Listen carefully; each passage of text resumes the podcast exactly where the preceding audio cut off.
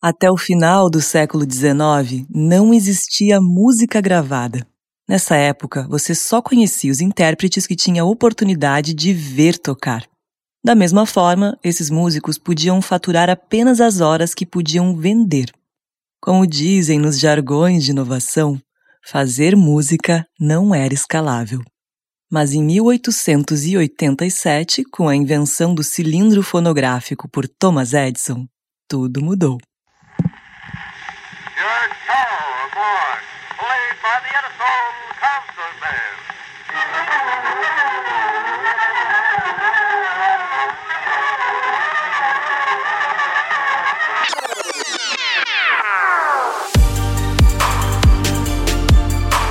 Com a música gravada, era possível que um artista pudesse estar tocando simultaneamente na casa de milhões de pessoas ao redor do mundo. E com isso nasceram as primeiras grandes estrelas do mundo da música, e ao mesmo tempo, as gravadoras. As gravadoras viabilizavam que esses artistas pudessem gravar suas músicas, propagandeá-las e distribuí-las ao redor do globo. Com o tempo veio o vinil, a fita cassete e o CD. Em resumo, essas tecnologias permitiram que tivéssemos cada vez mais músicas em volumes cada vez mais compactos. Mas o modelo de negócio continuava o mesmo. Durante todo esse tempo, as gravadoras continuaram a fazer muito dinheiro. Até que no ano de 1999, um novo serviço de compartilhamento peer-to-peer -peer de arquivos musicais iria mudar toda a indústria para sempre: o Napster. Com o Napster, a pirataria virou um hábito cotidiano e o mundo parou de pagar pela música. Entre 2000 e 2010, a receita de música gravada despencou de 25 bilhões de dólares para 15 bilhões de dólares. Foi apenas com o surgimento dos serviços de streaming, em torno de 2010, que a indústria iria começar a se recuperar. O streaming surge como uma opção tão conveniente e barata que foi capaz de fazer frente ao universo pirata da música gratuita. Com cerca de 15 reais por mês, você podia ter acesso instantâneo a todo o catálogo musical já criado no mundo. Graças a essa tecnologia, em 2015, pela primeira vez desde 2000, a indústria da música gravada viu sua receita crescer. Com o streaming, surgem novos modelos de distribuição, novos modelos de pagamento de royalties e questionamentos sobre o papel de cada um dos atores da indústria na cadeia. Bem-vindos ao futuro da música.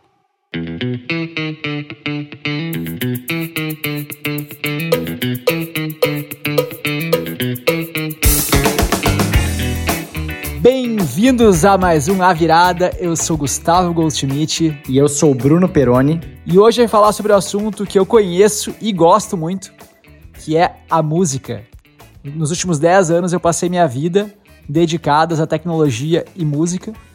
Então é um assunto que eu tenho bastante propriedade, que eu estudo há muito tempo e que vai ser muito legal compartilhar um pouco aqui com vocês. É, e eu acompanho aí a jornada do Gustavo como empreendedor nesse mundo de música e tecnologia. Também sou um entusiasta do assunto, né? Eu sou um músico amador aqui. Nós dois somos, né, Gustavo? Canta aí pra gente, Bruno. A gente, a gente, né, a gente finge tocar aqui alguns instrumentos, né? Então aqui do meu lado tem minha, minha guitarra, meus violões. Esse microfone que eu tô usando eu comprei originalmente para gravar em casa algumas coisas, enfim. e como é um assunto que a gente conhece bastante e tem bastante coisa bem legal para compartilhar com vocês, a gente resolveu fazer ele em duas partes. Então, hoje a gente vai falar sobre as formas que estão revolucionando a distribuição da música. E no próximo programa, a gente vai falar mais sobre a parte de como a música é remunerada, sobre a questão de royalties e tecnologias que estão mudando isso e, obviamente, né, onde o dinheiro vai, outras coisas seguem. Um ativo econômico que move o mundo. Então, a forma como essa questão de como a música é remunerada está influenciando a forma como a música é produzida e os formatos que são feitos as músicas. Então, dois programas para quem gostar desse assunto, fica ligado na quarta-feira que vem também. Como a gente viu aí na vinheta, Acho que a música mudou muito, né? A maneira como a gente ouve música mudou muito. Hoje a gente está aí no streaming. Acho que muito pouca gente tem um MP3 player ou ouve música em CD hoje em dia. Embora ainda esses meios ainda sejam vendidos, né? Os meios anteriores nunca deixam de existir, mas eles vão perdendo espaço, né? Então acho que todo mundo aí tem seu serviço de streaming ou ouve música no YouTube, enfim. Acho que é um pouco disso que a gente vai falar também hoje, sobre como as pessoas estão consumindo música e isso está mudando ao longo do tempo. Então, sem mais delongas, vamos ao primeiro bloco do programa. Roda aí, editor! A gente vai falar de algumas tendências tecnológicas que estão mudando a forma como a música é distribuída e vamos falar meio que em ordem sequencial, assim, meio que ordem cronológica. Não exatamente, absolutamente nessa ordem, para aqueles mais puristas, mas vamos tentar uh, falar um pouco do que está rolando hoje até o que vai rolar no futuro. E a primeira grande tendência que a gente tem que trazer aqui, que a gente não pode deixar de falar, é a questão do surgimento aí dos smart speakers, né, que estão se proliferando pelo mundo. Então, aqui no Brasil, ainda é de certa forma limitado, né, mas se a gente olhar para o mercado americano, a gente está falando de 90 milhões de americanos, 90 milhões de casas já possuem smart speakers. Inicialmente, a Amazon, né, a Alexa, dominava esse mercado, mas o Google vem crescendo ano a ano, né? E hoje a Alexa representa 53% do market share e o Google Home já está com 31%. É, e essas caixinhas, né, essas assistentes virtuais aí, é mais um caminho, mais um passo que as big techs, que a gente fala tanto aqui nos programas, dão para conseguir ter mais espaço na vida das pessoas. E aí, claro que nesse mundo aí das smart speakers, uma funcionalidade muito óbvia é ouvir música, né? Afinal, são caixinhas de som, né? Então, isso um pouco tá mudando e alterando a forma que as pessoas ouvem música, né, Gustavo? Exatamente. E qual é a grande questão do smart speaker? Né, quando a gente fala com o sistema operacional para interagir com ele, a gente não tem mais aquele mundo 2D da interface visual. Né? Logo, a gente não tem mais aquelas cores daquela marca favorita, a gente não tem mais o logo, a gente perde as formas geográficas, tudo aquilo que na nossa cabeça identifica uma marca, identifica a experiência de usuário como a gente está acostumado no mobile, se perde. Logo, a força de um aplicativo, de uma marca de um aplicativo em si, acaba se diluindo. Né? E essa é a grande questão que os players de streaming, que hoje é a principal forma como se consome música, vem levantando.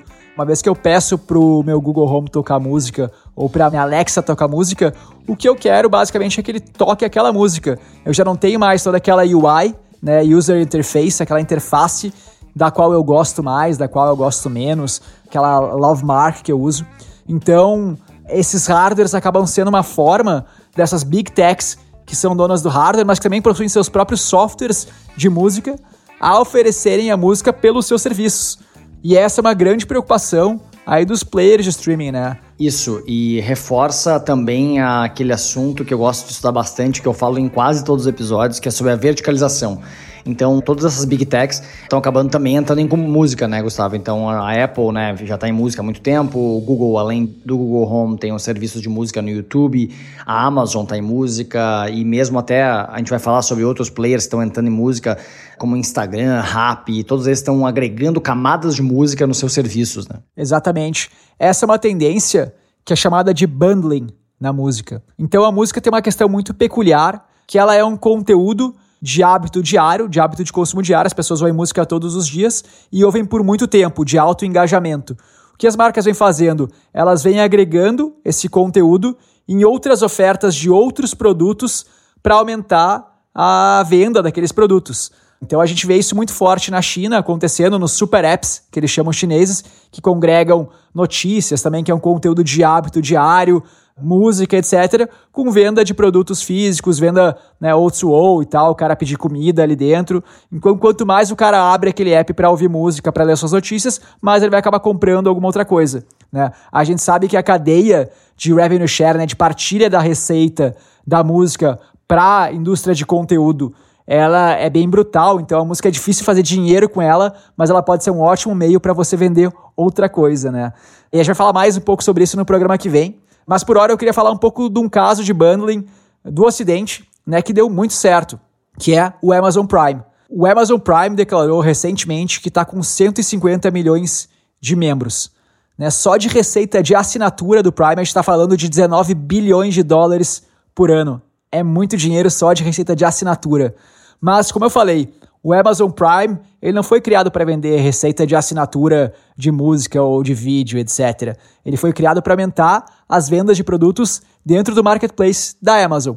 E aí tem um estudo muito legal que mostra que um assinante do Amazon Prime, que paga cerca de 120 dólares por ano, gasta 1.400 dólares por ano, enquanto um membro comum da Amazon gasta 600 dólares por ano. Ou seja, o fato do cara estar tá pagando para ter uma série de benefícios de música, same-day delivery e várias outras coisas, faz com que ele veja, pô, eu tenho que comprar mais para estar tá valendo a pena aquilo que eu pago, né? Eu tenho same-day delivery e não estou comprando nada, pô, vou comprar na Amazon que eu já pago, eu já tenho frete de graça, que é outra vantagem também. Então o cara assina o Prime, a Amazon ganha a receita de assinatura e multiplica por quase duas vezes e meia a receita em venda de produtos.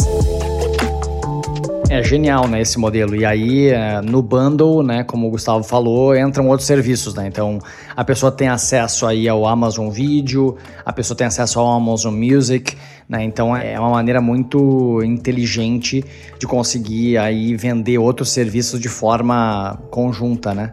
E vários outros players estão usando essa mesma ideia de fazer esse bundling, né? Então vendendo um pacote. Então isso começou com as operadoras de celular, né? E agora está acontecendo até chegando aos marketplaces O2O, né? Como é o caso do Rap. Então o rap está usando aí música para aumentar o engajamento das pessoas, as pessoas ficarem mais tempo no aplicativo. Então eles fizeram algumas lives com artistas, etc. A pessoa fica mais tempo no aplicativo e aí eventualmente ela vai comprar mais, vai consumir mais, vai ver uma promoção, vai ver algo que ela está precisando pedir no supermercado ou na farmácia e vai pedir. E assim como na Amazon, o Rap tem também o Rap Prime, que é como se fosse a mesma lógica do Amazon Prime Basicamente, você paga 30 reais por mês e você ganha frete grátis em compras acima de 30 reais. Eu sou assinante do Happy Prime, você tem outros benefícios, mas é muito legal que você começa a consumir muito mais, né, delivery, porque você não pensa, não, putz, eu não vou pagar 10 reais de entrega, 15 reais de entrega, então pode vir. E realmente aumenta muito a adoção aí, né? Você acha que está economizando, mas acaba pedindo mais delivery. Exatamente, Peroni. E é legal, né? O Rap junto com o Music que é a forma de você ouvir música dentro do rap, lançou as lives no rap, que tem essa mesma pegada que a gente falou no episódio do Futuro do Varejo, né? Que é você poder comprar por impulso, vendo uma live de um cara apresentando como se usa aquele batom, você poder comprar na hora aquilo lá. Então, quem quer saber um pouco mais dessa tendência de live commerce, olha lá o episódio do Futuro do Varejo. E dentro dessa mesma tendência, a gente também vê os aplicativos de social media, né, Facebook, Instagram e outros, integrando música para aumentar o engajamento dos usuários com aquela plataforma. O precursor de tudo isso foi o TikTok, que nasceu de um aplicativo mais voltado à música, que era o Musical.ly. Né, o Musical.ly era basicamente o aplicativo que as pessoas faziam dancinhas com música, ele era essencialmente música e dança. E aí foi comprado pela ByteDance, né, que é uma empresa chinesa, e ela começou a expandir isso para outros tipos de conteúdo. A ByteDance hoje é a startup mais valiosa do mundo e ela é conhecida pela tecnologia de inteligência artificial na recomendação de conteúdo. Esse é o grande business deles. É, dizem que é muito viciante, né, ficar usando o TikTok.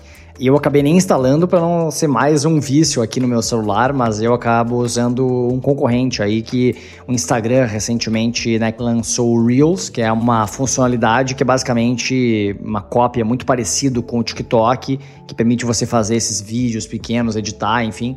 E também é bem viciante ali de ficar assistindo, ele vai correndo um depois do outro, é uma coisa meio bem maluca assim, e eles estão motivando muitas pessoas a fazer esse tipo de conteúdo e a consumir esse tipo de conteúdo, claro, para bater de frente aí com o TikTok. E a gente falou muito em outros episódios sobre a tendência das lives, e que é uma moda que estourou durante a pandemia aí, até uma overdose de lives chegaram a acontecer, mas realmente isso é uma tendência muito forte que impactou várias indústrias, né? Inclusive a indústria da música. Os dados mostram que durante a pandemia pandemia, o mercado de lives literalmente dobrou. Né? Então, números do YouTube e do Twitch TV mostram que cresceu aí mais de 100% de um ano para o outro o número de espectadores nas lives. E na indústria da música, as lives chegaram em peso. Né? Começou com alguns shows mais intimistas, o Elton John fazendo uma live para incentivar as pessoas a ficar em casa e a doarem. E aí foi crescendo. Quando chegou no Brasil, a gente teve um super evento do Gustavo Lima, que não foi nada solitário, então contou com uma mega produção, que era o Boteco. E o Boteco teve quase um milhão de espectadores simultâneos entre YouTube e Instagram. E a onda seguiu. Nos Estados Unidos a gente teve um grande evento Together at Home, teve o iHeartRadio Festival também sendo transmitido online. E essa tendência foi o que segurou um pouco a receita da indústria da música, né? Não das gravadoras em si, mas dos artistas, porque a gente sabe que a grande receita dos artistas vem dos shows, e com essa questão da pandemia agora, ficou impossível eles fazerem shows ao vivo, então muitos deles recorreram às lives com patrocínios para conseguir manter a sua receita. E a gente viu uma adoção bem interessante das marcas, né? As lives, essas lives grandes. Então, eu acho que isso vai ser interessante ver como é que vai ser o desdobramento disso pós-pandemia, porque isso realmente pode impactar um outro mercado aí que a gente vai fazer um episódio ainda, que é o mercado da televisão, né? Então, se as pessoas estão assistindo lives online, elas não estão assistindo televisão, né? E os anunciantes estão indo direto para os artistas, né? Então, isso é uma desintermediação gigantesca no mercado da publicidade e, claro, da música, né? querendo ou não, televisão e música andam muito juntos. E como você falou, a forma de monetização básica das lives durante a pandemia foi o patrocínio de marcas, mas a gente já vê em outros mercados a receita das lives vindo direto do consumidor, direto da audiência. Então, quando a gente olha para o próprio Twitch, que você comentou, né, que dobrou de tamanho durante a pandemia, o Twitch tem várias formas de monetização o Twitch é basicamente composto por gamers que estão fazendo live enquanto estão jogando e os seus fãs ficam mandando mensagens e tal. E tem várias formas de assinatura ou de compra de mensagens premium para sua mensagem ficar mais tempo em destaque. Tem várias formas de monetização e é muito fácil o cara pagar para ficar mais próximo do seu gamer favorito. E isso, na verdade, vai se dobrar para todo o mercado. Então a gente falou no futuro do varejo como o live commerce vai entrar muito forte, vai ter formas fáceis de você comprar um produto enquanto assiste uma live e na parte da música também. Então, quando a gente olha para o YouTube, a gente já vê uma funcionalidade inicial que é o Super Chat, que é basicamente você poder pagar entre 1 e 500 reais para deixar a sua mensagem com mais tempo de exposição. Então, se você pagar um real, ela vai ficar alguns segundos. Se você pagar 500 reais, ela vai ficar 5 horas de exposição. E cada valor tem uma cor diferente. Então você vai pagando, começa. Eu não lembro a cor que começa, mas eu sei que vai ficando, vai do azul pro verde, etc, etc, até chegar no vermelho, que é a mensagem mais porrada que o cara que pagou mais caro. Então, é uma forma também de exposição, assim, de falar, pô, eu tô bancando aqui. É, é o baldinho das lives. é o baldinho das lives. É a champanhe que pisca. Isso, é uma maneira de gamificar aí as lives e a pessoa querer estar tá sempre na frente, né? Muito bom esse mecanismo. Exatamente. E no YouTube, né, a receita fica 70% com o artista e 30% com a plataforma, que já é um percentual significativo, né, mais ou menos que as App Stores cobram dos aplicativos. E no Twitch a receita é meio a meio. 50-50. Então a plataforma pega um cut bem pesado e acho que essa é a vantagem de você estar tá em líder de mercado disparado, como o Twitch é nessa questão das lives para os gamers, né? E a gente sempre guarda um pedaço do episódio para falar como as tecnologias mais transversais estão impactando aquele mercado. Não é diferente no mercado da música, né? Uma dessas tecnologias é a realidade aumentada ou a realidade virtual, né? Essas duas tecnologias aí mudando e alterando a experiência de assistir música ao vivo, né? Então eu posso, por exemplo, estar tá com um artista na minha sala usando um óculos de realidade aumentada, ou então estar tá assistindo um show onde tem outras pessoas com avatares com realidade virtual.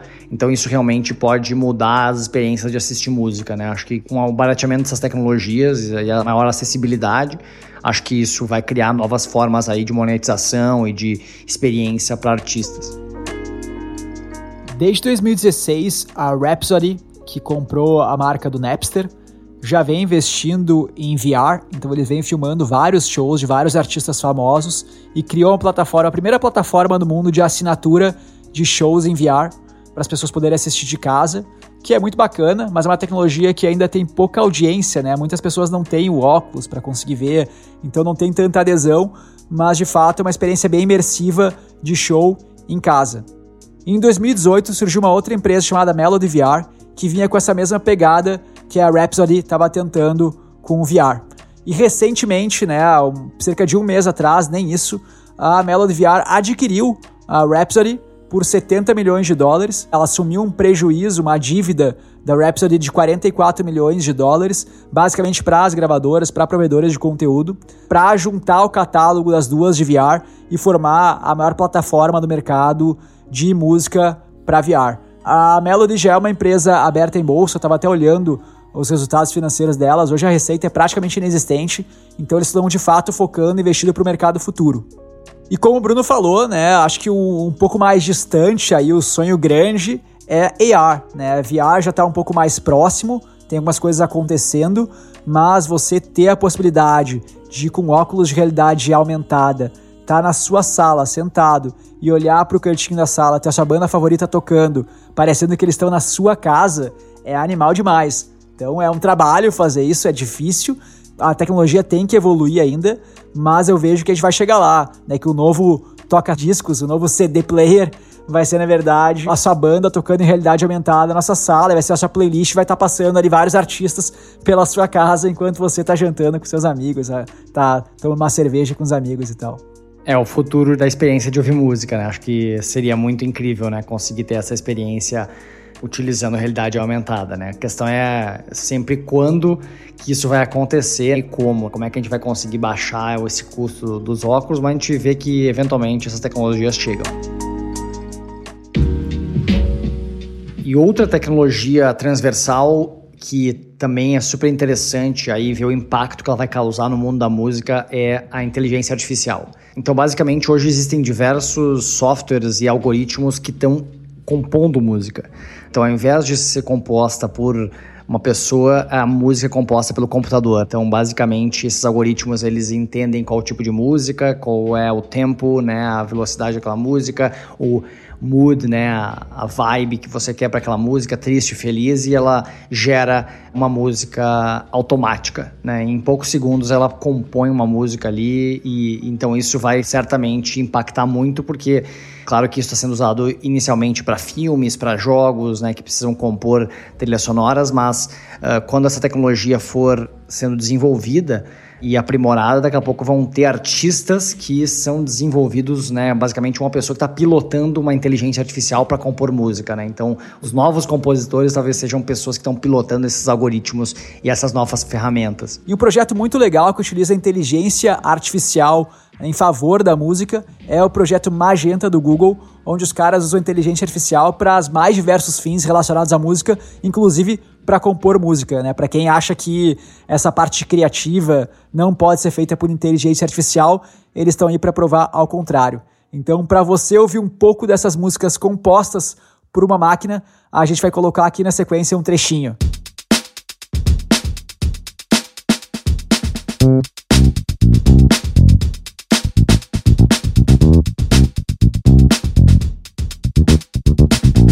Produção, pode passar para a próxima música para a galera ouvir um pouquinho mais dessas obras-primas aí.